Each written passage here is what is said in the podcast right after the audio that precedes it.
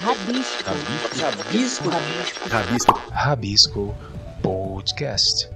Uma produção, canal Diversão e Arte. Fala, ouvintes do Rabisco Podcast. Aqui é Tom Miranda. Oi, Bia. Oi, Dinho. Tudo bem com vocês? Bom, eu trouxe aqui pra nós essa semana uma pauta que está povoando a minha mente desde que eu assisti e li sobre elas e nos últimos dias. E eu vou ler para vocês aqui algumas manchetes de que falando sobre esse assunto para a gente poder reagir sobre essas pautas.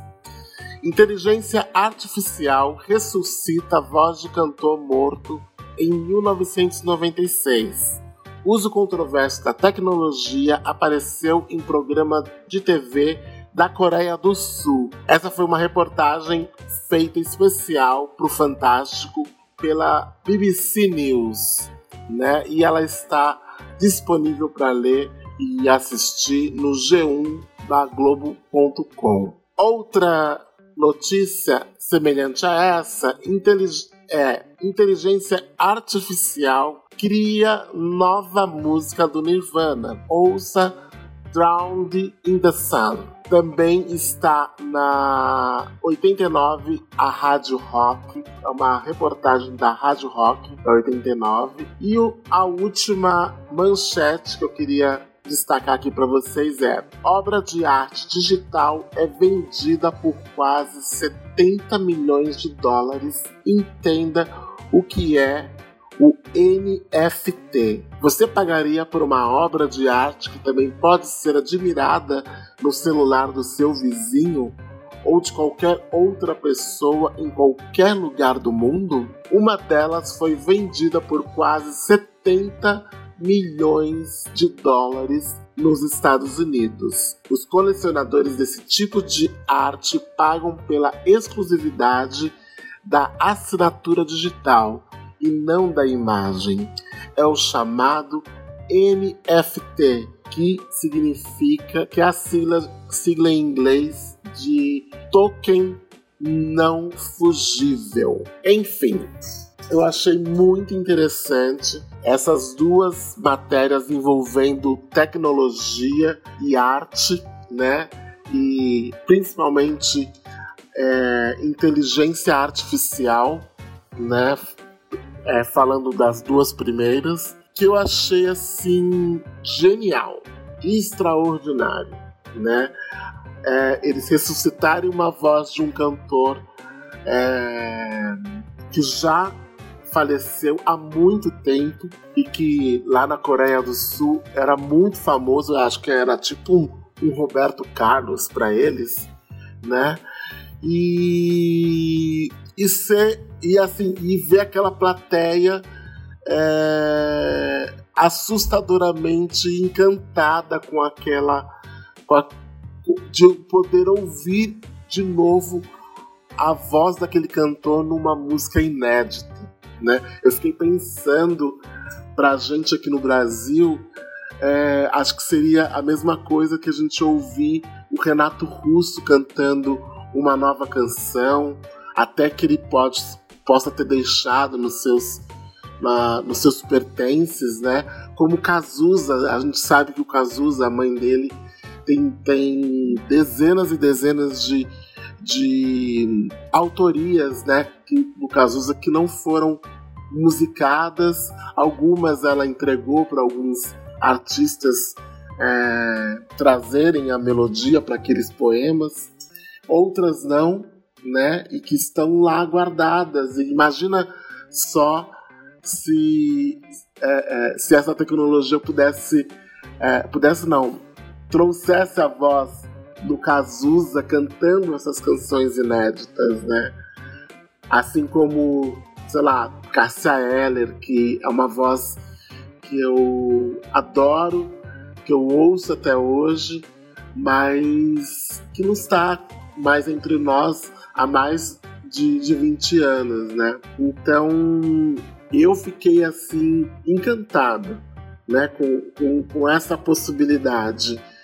E ah, eu lembro também que quando eu ouvi e vi essa, essa reportagem, eles falaram que um, um dos objetivos deles para essa para o uso dessa tecnologia da inteligência artificial era também, por exemplo, no cinema, os atores que, que, que fazem os filmes e que têm seus filmes é, dublados em outras línguas, eles com essa tecnologia poderiam é, dublar é, é, é a voz deles em outras línguas, mas com a voz do ator original, né? do ator que fez aquela, aquele, aquele filme né? Por um lado, eu acho fantástico. Por outro, os dubladores das terras, é, das línguas que, que, que vão traduzir aquele, aquele filme, é, perdem em muito o seu, seu espaço de, de, de trabalho mesmo, né? Mas eu acho que seria também muito fantástico você ouvir, sei lá, é, um ator famoso, uma atriz famosa de um outro que fala outra língua, né? E a gente que consome muito cinema americano, o cinema francês, o cinema da Argentina, né? É, sempre está aqui nas nossas, nas nossas listas de coisas para assistir. Seria muito legal mesmo também ouvir é, em português é, esses atores dublando seus personagens de forma muito impecável, que é a forma como se apresenta essa tecnologia, né? Eu quando ouvi, por exemplo, a música do, do Nirvana na voz do, do, do Kurt, do, do Kurt, né? Eu do Kurt Cobain, eu eu eu fiquei assim, como eu tenho essa memória auditiva do, do, da voz do Kurt Cobain, eu, eu gostei muito, ficou muito parecido para minha memória auditiva. Eu, acho, eu fiquei espantado mesmo, né? E fiquei imaginando mesmo essa essa possibilidade de fazer isso aqui no Brasil, né? Por um outro lado, tem essa notícia dessa, dessa, desse consumo de arte digital, né? É, também valendo é, milhões e milhões de dólares, né? Que é essa coisa do, do NFT, né? Esse token não fungível, né? Que é esse número que único, exclusivo, que de registro e que acaba validando essas obras é, e transformando elas nesse, nesse produto único, né? apesar delas é, é, é, poderem estar presentes em, em diversas telas. Né? Enfim, eu vou perguntar aqui pro, pro Dinho e pra Bia, né? O que, que eles acham, né? O que, que vocês acham aqui do, do desse, dessa, desse tipo de tecnologia, né? Que que, ao meu ver, vai estar muito mais presente na arte do que a gente pensa, né? Tanto a inteligência artificial, como a gente viu aí, tanto na música, quanto a possibilidade de, de estar presente também no cinema, né? E essa arte digital valendo tantos milhões e milhões de dólares, né? Nesse mercado artístico. O que, vocês acham? Um beijo para vocês. Me conta. Fala aí, então, galera do Rabisco Podcast. Gente, falando em IA, inteligência artificial. Então, eu sempre fui muito ligado em tecnologia desde muito cedo. Desde quando o computador uh, não era um item comum nas residências, eu já queria um e já tive computador desde muito cedo. Uh, eu vou entregar minha idade, porque eu uso, uso computador desde a era da tela verde ali do Windows, desde pré-Windows, da era do DOS, quando chegou o Windows 95, uh, Windows for Groups 3.11, sei lá, foram várias versões do Windows. Depois que chegou uma versão mais próxima do que é hoje, que foi o Windows 95, XP, 7, Windows 10 por aí por diante. Então sempre fui muito antenado, muito ligado nessa questão de avanços tecnológicos, sempre me chamou muito a atenção. Então eu sempre acompanhei muito de perto, desde o começo da internet nos anos 90 no Brasil, que não existiam sites nacionais, América Online, sabe aqueles CDs da América Online, tinha dezenas daqueles CDs, o acesso discado, esperar até meia-noite para você fazer uma conexão cobrando pulso único de chamada telefônica para poder utilizar a internet. Então venho acompanhei todo esse processo. E claro que, que esse processo ele veio aos poucos tomando conta da arte também. É muita coisa produzida na arte acabou se utilizando e se beneficiando muito desses recursos tecnológicos. Eu lembro, eu sou muito apaixonado pelo cinema e a TV nos anos 80, 70, que foi um começo ali de, dessa utilização também dos computadores para produção de filmes e, e vinhetas para TV e tudo mais. Hans Donner na Globo chamou muita atenção com essas aberturas de novelas que sempre trazia uma inovação tecnológica na forma de editar, na forma de apresentar as imagens. Isso sempre chamou atenção. E o começo do videoclipe também. Eu acho que o videoclipe foi uma das, das ferramentas que juntou música e, e filmagens que se utilizou bastante desses recursos tecnológicos com grandes, dito aí Michael Jackson, que para mim é um é um precursor de tudo isso, da, do, do videoclipe. Madonna também brilha bastante, se utilizou muito dessa da tecnologia em seus videoclipes e das suas ousadias, claro. E falando em Michael Jackson e Madonna, tem uma passagem deles que envolve tecnologia bastante abrangente que eu gosto muito, que é o Michael Jackson, porque ele foi revivido numa apresentação é, holográfica. Foi muito bacana, é sensacional. É claro que eu ainda sinto certa deficiência nessa apresentação, por mais que, que vendo você perceba que aquilo está bastante evoluído, ainda sinto ali ECG, ainda computação gráfica, ainda percebo uma certa, mas já é um avanço imenso. Teve também a apresentação do Tupac, também utilizando o holograma, foi sensacional, bastante Uh, tem uma da Whitney Houston também. Então acho que está acontecendo já algumas apresentações holográficas e, e, e, estão melhorando o processo.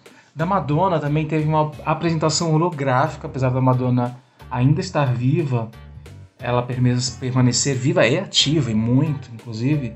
Tem uma apresentação dela com a banda Gorillaz. A banda Gorillaz, eles são é uma banda virtual, eles não existem na sua forma física, visual, Claro que os vocais são reais, mas eles, na sua aparência, a formação deles é virtual. E ela fez uma apresentação na, no Grammy em 2005, em conjunto com o Gorillaz, em forma holográfica para poder interagir com eles. Também foi muito bacana, uma apresentação ao vivo. E eu acho que isso vai acontecendo cada vez mais, como você citou da música, aquela nova é, canção feita por IA com um vocal de Kurt Cobain numa música nova, ficou muito bacana. É uma, um revival de um cara que foi marcante no cenário musical mundial. E outros também vão acontecer. A gente viu esse coreano também que trouxeram a, o que ele recriou totalmente a voz dele, treinando acordes, treinando tons de voz. E a voz sempre foi uma problemática muito grande na computação para imitar a voz humana. Imitar a voz humana em termos de computação é muito complexo, a gente vê a voz Google também, que é clássica, você percebe a gravação, ela não consegue entonar as palavras de uma forma natural, é sempre mecânica. Até nos filmes mesmo, a gente sempre vê que eles colocam uma voz, a gente sabe o que é uma voz robótica. Eles fazem questão de colocar isso porque a voz humana sempre foi uma dificuldade muito grande de você replicar e imitar. Eu falo a voz porque a imagem, a gente por mais que ainda não tenha alcançado a sua totalidade, de recriação da imagem humana, a gente já consegue se chegar muito mais perto do que até hoje se chegou na voz. Você vê jogos eletrônicos em 3D, eu citei até aqui como dica uma vez, a dica do filme Detroit Become a Woman, a apresentação 3D do, do, do, do jogo é incrível, é uma perfeição assim grandiosa. Claro, ainda você ainda percebe que se trata de uma animação, mas já está muito aproximada. E nos filmes, muitos e muitos filmes hoje, em Hollywood, nos filmes principalmente de super-herói, os atores nem vestem mais as roupas de super-herói, elas são todas recriadas com computação gráfica. com CG.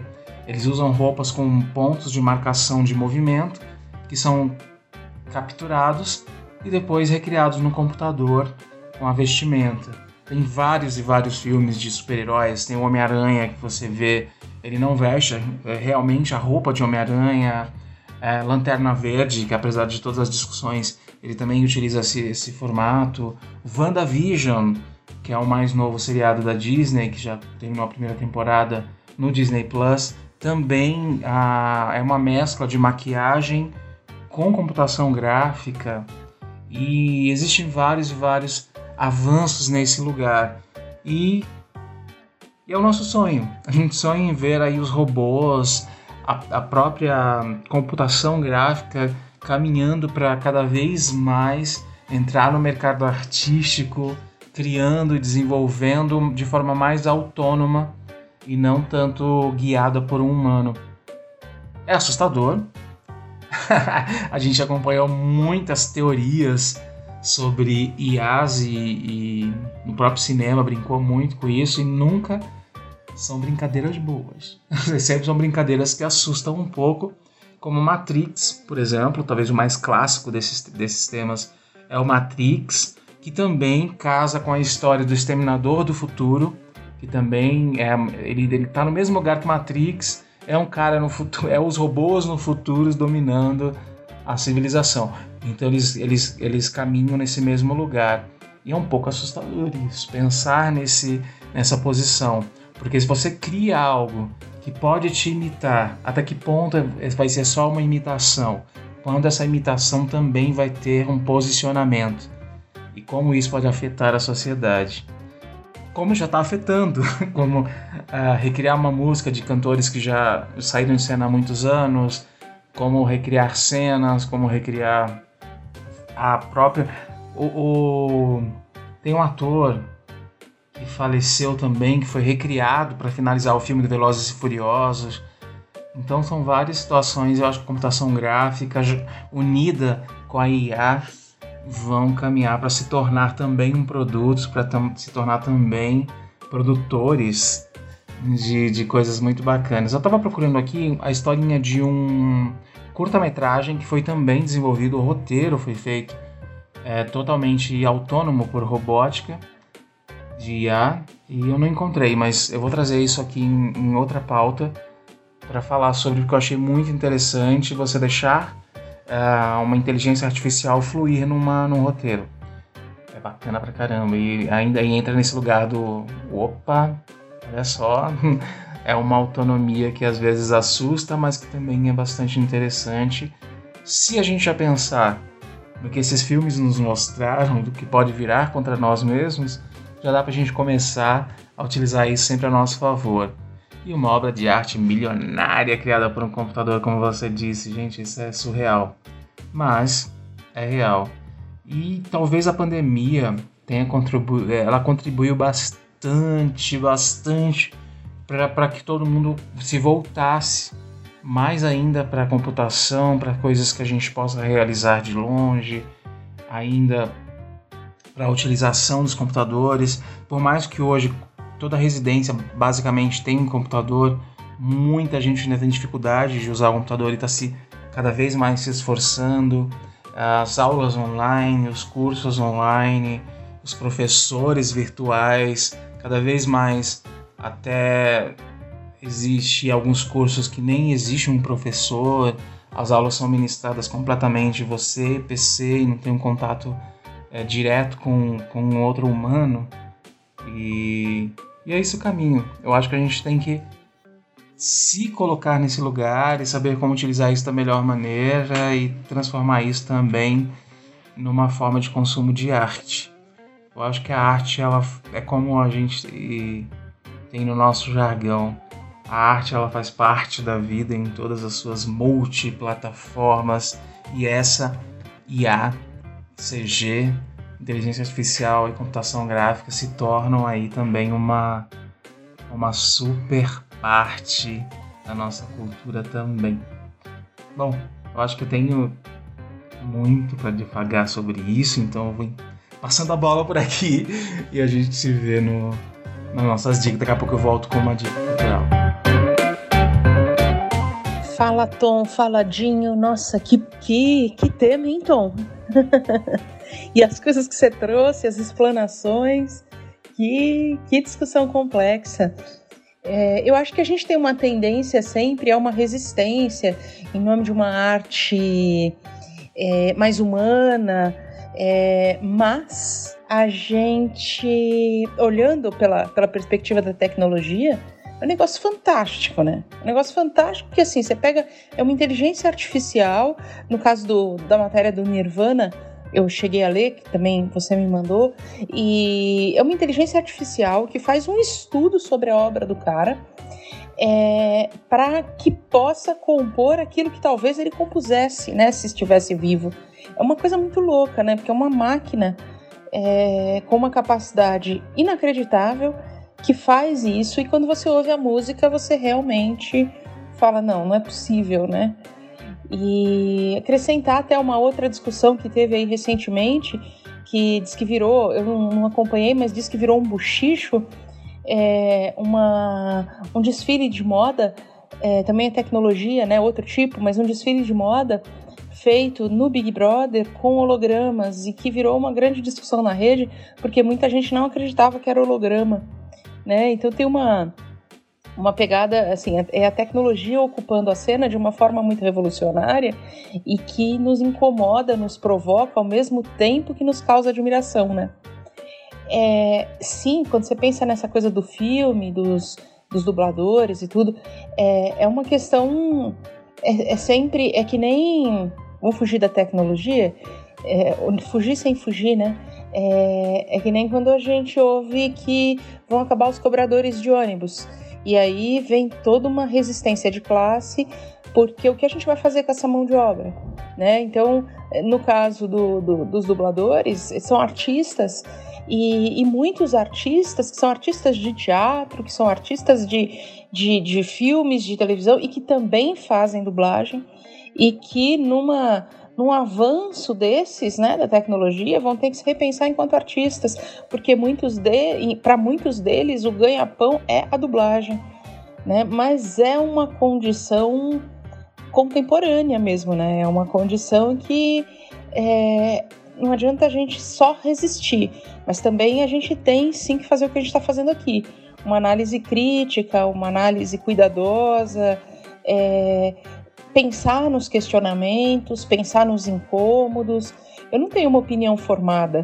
Eu, ao mesmo tempo que me admiro, me assusto. Né? Então é um, é um movimento assim de, de mão dupla. É, eu não sei o que defender, assim, onde está o limite. É, é, muito legal a gente pensar no limite, né? Onde é que é o limite para que a gente não substitua simplesmente o humano? Porque pensar arte é pensar a expressão humana.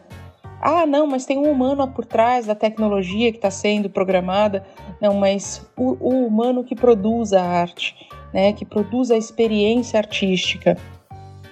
É, e não o, simplesmente o programador que pensa a inteligência. É, são questionamentos, na verdade, sem respostas. Mas eu acho muito interessante da gente analisar, refletir, se espantar, é, negar às vezes, enfim acho muito. Acho que é válido, porque é pensando junto, é discutindo que a gente consegue construir uma. uma é, uma, uma, uma, via, né, uma possibilidade de caminho, é, pensando sempre nessas questões assim, é, substituir o humano, num primeiro momento parece, quando a gente vê uma tecnologia encantadora, mas há um limite, né? É, eu discuti muito isso no campo da educação, saindo dessas tecnologias todas, mas é, até onde vale a, o ensino à distância que substitui completamente o professor? O professor ele é substituível num processo de ensino-aprendizagem?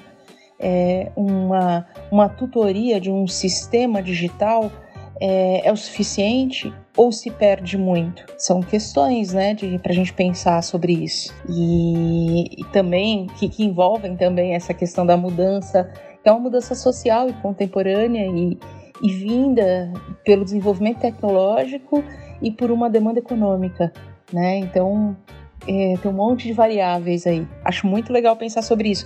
Não dou uma resposta, termino minha fala completamente aberta. Eu me encanto e me assusto. Essa resposta que eu tenho a, essa, a esse questionamento que eu mesma estou produzindo aqui também. espera alguma coisa de um sábado à noite. Bem no fundo todo mundo quer zoar. Todo mundo sonha em ter uma vida boa. Sábado à noite tudo pode mudar. Suas dicas culturais no Rabisco Podcast. Um oferecimento canal de versão em arte. A sua identidade digital brasileira. Opa, e vamos de dica cultural. Olha só, dica cultural vou trazer um revival, a novela Vamp, que está disponível no Globoplay. Eu acho que é uma das brincadeiras mais gostosas dos anos 90 na televisão. Uma novela que trouxe um tema ousado até, porque falar de vampirismo ou de vampiros numa telenovela é muito divertido. Claro que teve mais O Beijo do Vampiro depois na TV Globo, também na TV Globo. Uh, mas Vamp foi a primeira e eu acho que foi bacana ver essa brincadeira e ver esses atores que hoje já são atores já muito mais tarimbados, começando carreira, muitos deles, Fábio Assunção. E eu assisti no Rio de Janeiro o musical Vamp, e foi muito bom ver a Claudio Ano no palco, Nela Torraca é, é, recontando a história da novela Vamp nos palcos. Gostei muito. E depois da peça ainda pude falar um pouco com a Claudio Ana, com Nela Torraca e relembrar essa novela épica. Então disponível no Globoplay, Vamp é de 1991, vale conferir, é uma boa diversão, aproveita aí. Esse momento mais de fique em casa que a gente continua já no segundo ano dessa pandemia, nessa segunda onda gravíssima, então vamos nos divertir um pouquinho com essa saga, com a novela Vamp, que tem que traz toda essa comicidade, apesar de falar de vampirismo, mas ela é bastante cômica, é bastante divertida e vale conferir. Globoplay. Bom, vamos às dicas culturais. As minhas dicas são duas e muito diferentes essa semana. Eu primeiro quero indicar para vocês o projeto Acalantos da Kátia Teixeira. Procura o canal dela primeiro, que acho que tem muita coisa interessante. No YouTube, Kátia com Y, Kátia Teixeira BR. Procura pelo canal dela que você vai ver inclusive o Acalantos. Acalantos é um projeto, é, é um show, mas acho que tem uma característica da Kátia desde sempre que o show dela não é só um show. É, o trabalho dela não é só um trabalho de cantora em palco fazendo show. Ela tem uma narrativa o tempo todo que é muito interessante e é muito cinematográfica. Então, assistir ao Acalantos é assistir a um filme, na verdade. Acalantos é um projeto que ela está fazendo na, em parceria com André Venegas e com a Nani Brown que é uma contadora de histórias. É, o André é um bruta de um músico, né? Ele é um dos, dos, dos integrantes do Barbatuques. E, e Kátia, para quem não conhece, ela é uma cantora, compositora, pesquisadora, uma pessoa super interessante. Ela é, na verdade, eu conheço ela desde a minha adolescência, adolescência dela também, e, e, ela sempre foi uma pessoa muito interessante, com uma proposta artística apaixonante. Ela é múltipla, ela tem essa multiplicidade sonora é, e cultural que, que, se, é, se, ela, que se expressa nela, na música, no dia a dia dela, nas escolhas que ela faz então você ouve falar da Kátia hoje, ela tá lá numa aldeia indígena, não sei aonde. Você ouve falar da Kátia amanhã, ela tá lá no interior de Alagoas, fazendo um trabalho com é, um, um, grupo de cantadeiras de não sei onde. Ela às vezes está lá em Portugal, tá lá. Ela, ela é uma pessoa que assim, ela tem essa coisa é, das camadas culturais. É, que extrapolam inclusive essa característica da cultura brasileira, ela tem um trabalho fantástico. E o Acalantos é um trabalho muito lindo que ela tem é, apresentado, que ela lançou agora e ela tem apresentado em várias datas online, né, sempre, e, mas que você pode ver também na página dela, no, no canal dela. Então fica aqui indicado, o canal da Kátia Teixeira, Kátia com T-Y, né, Kátia com Y, Teixeira BR. Procura lá que eu tenho certeza que você vai se encantar. E a outra indicação que eu vou dar para vocês hoje é o nascimento. Se você é músico, se você é produtor, se você é um profissional liberal, está é, tá surgindo aí no mercado e tem a ver com a gente. É a primeira empresa de comunicação e inbound marketing é, para, especializada na área cultural. A ideia é uma que, que, que está na na base do, do surgimento da empresa é, é justamente uma, uma consultoria e uma assessoria que pode ser tanto para projetos quanto para carreiras quanto para negócios. E é uma assessoria em comunicação, com foco no marketing de conteúdo, com foco na, no ambiente digital que acho que nesse momento que a gente vive, a gente percebeu mais do que nunca a importância e a necessidade de criar é, um, uma identidade digital, um posicionamento digital, é, uma presença digital, principalmente para o artista, para o técnico, para o produtor, é, para as artes em geral. É um dos, dos espaços de fortalecimento é, da, da, arte e, e da possibilidade de viver de arte. Então a gente vem com a Sete Veredas. Sete Veredas está inspirado na literatura do Guimarães Rosa. Sete Veredas, comunicação e inbound marketing, especializado para a área cultural. Então, se você tem interesse em saber dos nossos serviços, dos nossos produtos, eles são sempre pensados de forma é, única e dirigida para uma necessidade. Então, você entra lá no perfil Sete Veredas no Instagram ou faz contato com a gente é, por alguns dos meios do canal Diversão e Arte. E aí a gente conversa com você e cria para você uma proposta de planejamento. Sete Veredas no Instagram é sete underline veredas. Sete escrito. Sete underline veredas. E você acha a gente lá. É isso.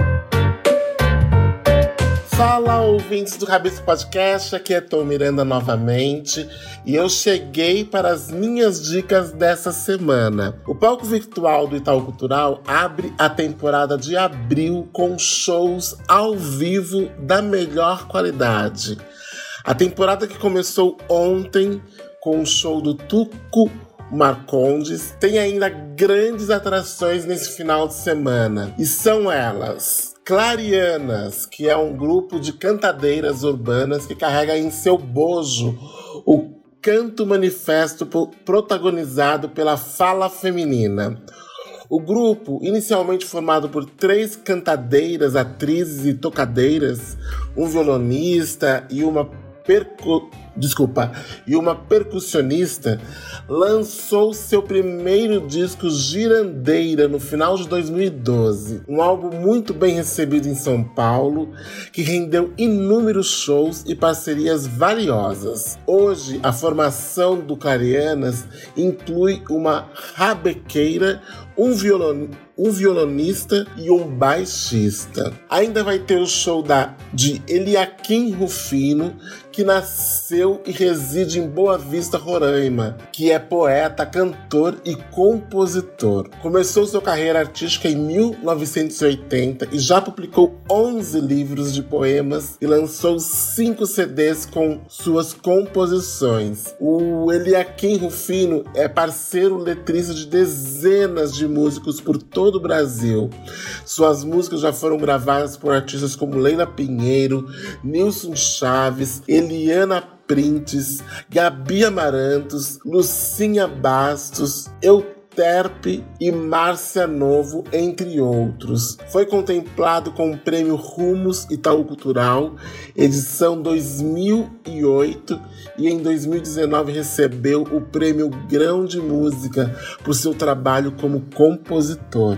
E o último é que, que fecha esse ciclo é, de, de shows do, do, do palco virtual nesse final de semana é o grande Toninho Ferragutti. Ele é acordeonista, compositor e arranjador com indicações ao Grammy Latino, prêmio de música brasileira Prêmio Tim e entre outros. Seus primeiros acordes nasceram em Socorro, no interior de, do estado de São Paulo, sua cidade natal.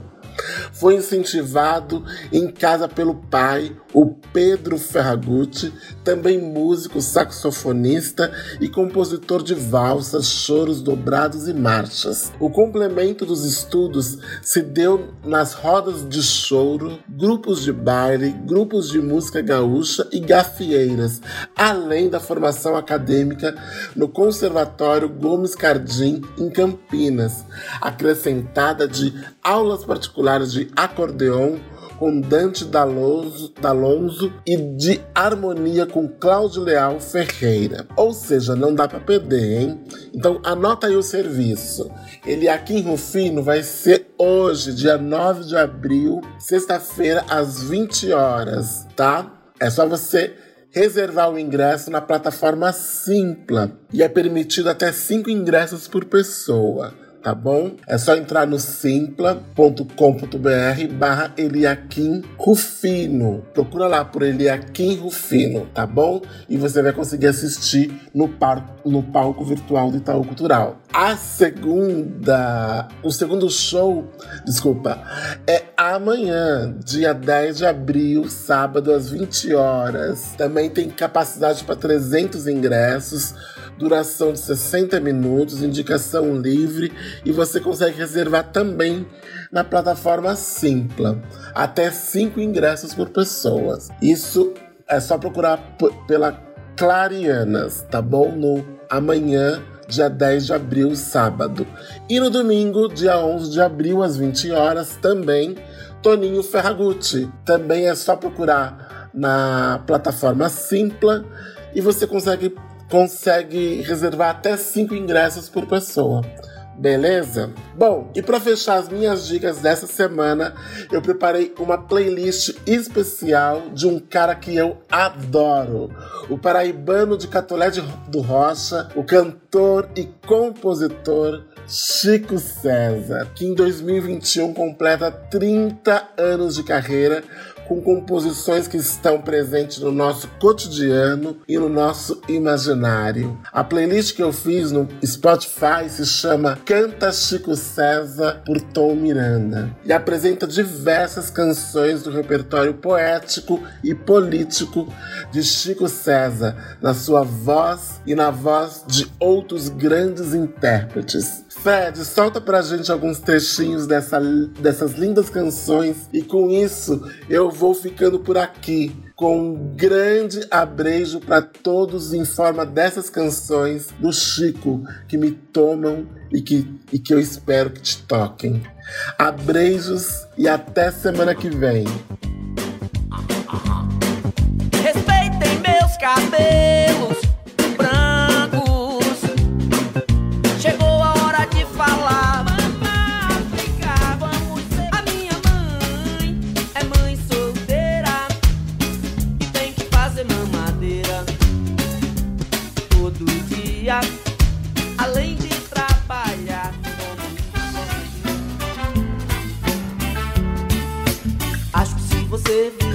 Talvez eu fique na fossa. Talvez ninguém possa me consolar.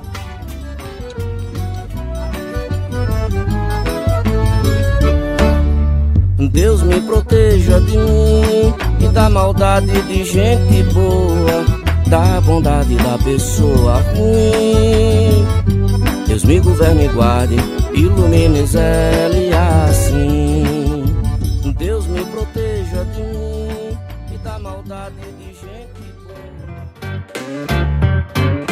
Você ouviu o Rabisco Podcast do canal Diversão e Arte. Nosso programa vai ao ar às sextas-feiras e você o encontra nas principais plataformas de áudio streaming e podcast, como a Anchor, Spotify, Deezer, Google Podcast, Apple Podcast e muitos outros. Você encontra todo o nosso conteúdo com os programas, artigos, notícias, críticas, crônicas e tudo mais do universo da arte e cultura no nosso portal, canal de canaldiversãoemarte.com.br. Inclusive lá você encontra todos os caminhos para nos achar nas redes sociais. O Rabisco Podcast tem apresentação e roteiro de Tom Miranda, Bia Ramstaller e Dinho Santos. Edição Fred Cunha. Colaboradores Thaís Britor e Vitor Luz. produção Atraverso. Produção e realização, Canal de Versão em Arte. Canal de Versão em Arte. Arte e cultura em multiplataformas. Você é interessado em cultura, arte, diversão? Ouça o podcast Rabisco do canal Diversão e Arte.